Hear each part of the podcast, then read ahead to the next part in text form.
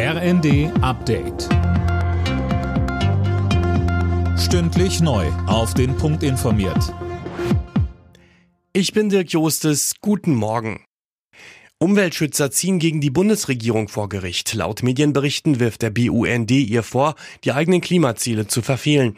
Mit der Klage vor dem Oberverwaltungsgericht Berlin-Brandenburg will er die Regierung zu Sofortprogrammen zwingen.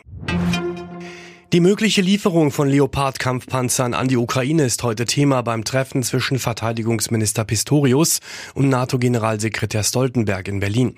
Pistorius betonte im ZDF nochmal, die Entscheidung, ob Deutschland liefert, fällt im Kanzleramt. Aber was ich gemacht habe, und das Ergebnis liegt in Kürze jetzt vor, ist eine präzise Aufstellung zu machen, welche Typen, welchen Leopards mit welchen anderen zusammen äh, zu Verbänden zusammengeschlossen werden können, weil das ist die Voraussetzung dafür, dass wenn ein Jahr kommt, was möglicherweise in den nächsten Tagen der Fall sein wird, äh, dass wir dann auch schnell handlungsfähig sind, ausbilden können und die Verbände dann auch entsprechend verlegen können.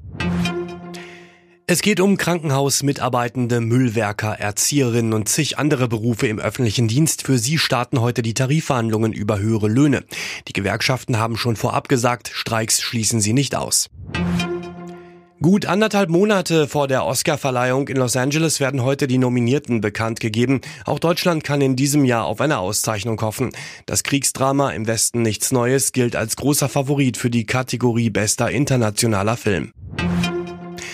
Dämpfer für Deutschland vor dem Start der K.O.-Runde bei der Handball-WM. Zum Hauptrundenabschluss gab es gegen starke Norweger eine 26 zu 28 Niederlage. Im Viertelfinale bekommt es das deutsche Team morgen mit Olympiasieger Frankreich statt mit Spanien zu tun. Bundestrainer Alfred Gislason sagte dazu im ersten. Also ich hätte gerne die Spanier wieder gehabt, deswegen äh, war das für mich wichtig, das Spiel zu gewinnen. Aber natürlich, die sind noch sehr unterschiedliche Mannschaften, beides Weltklasse-Mannschaften. Alle Nachrichten auf rnd.de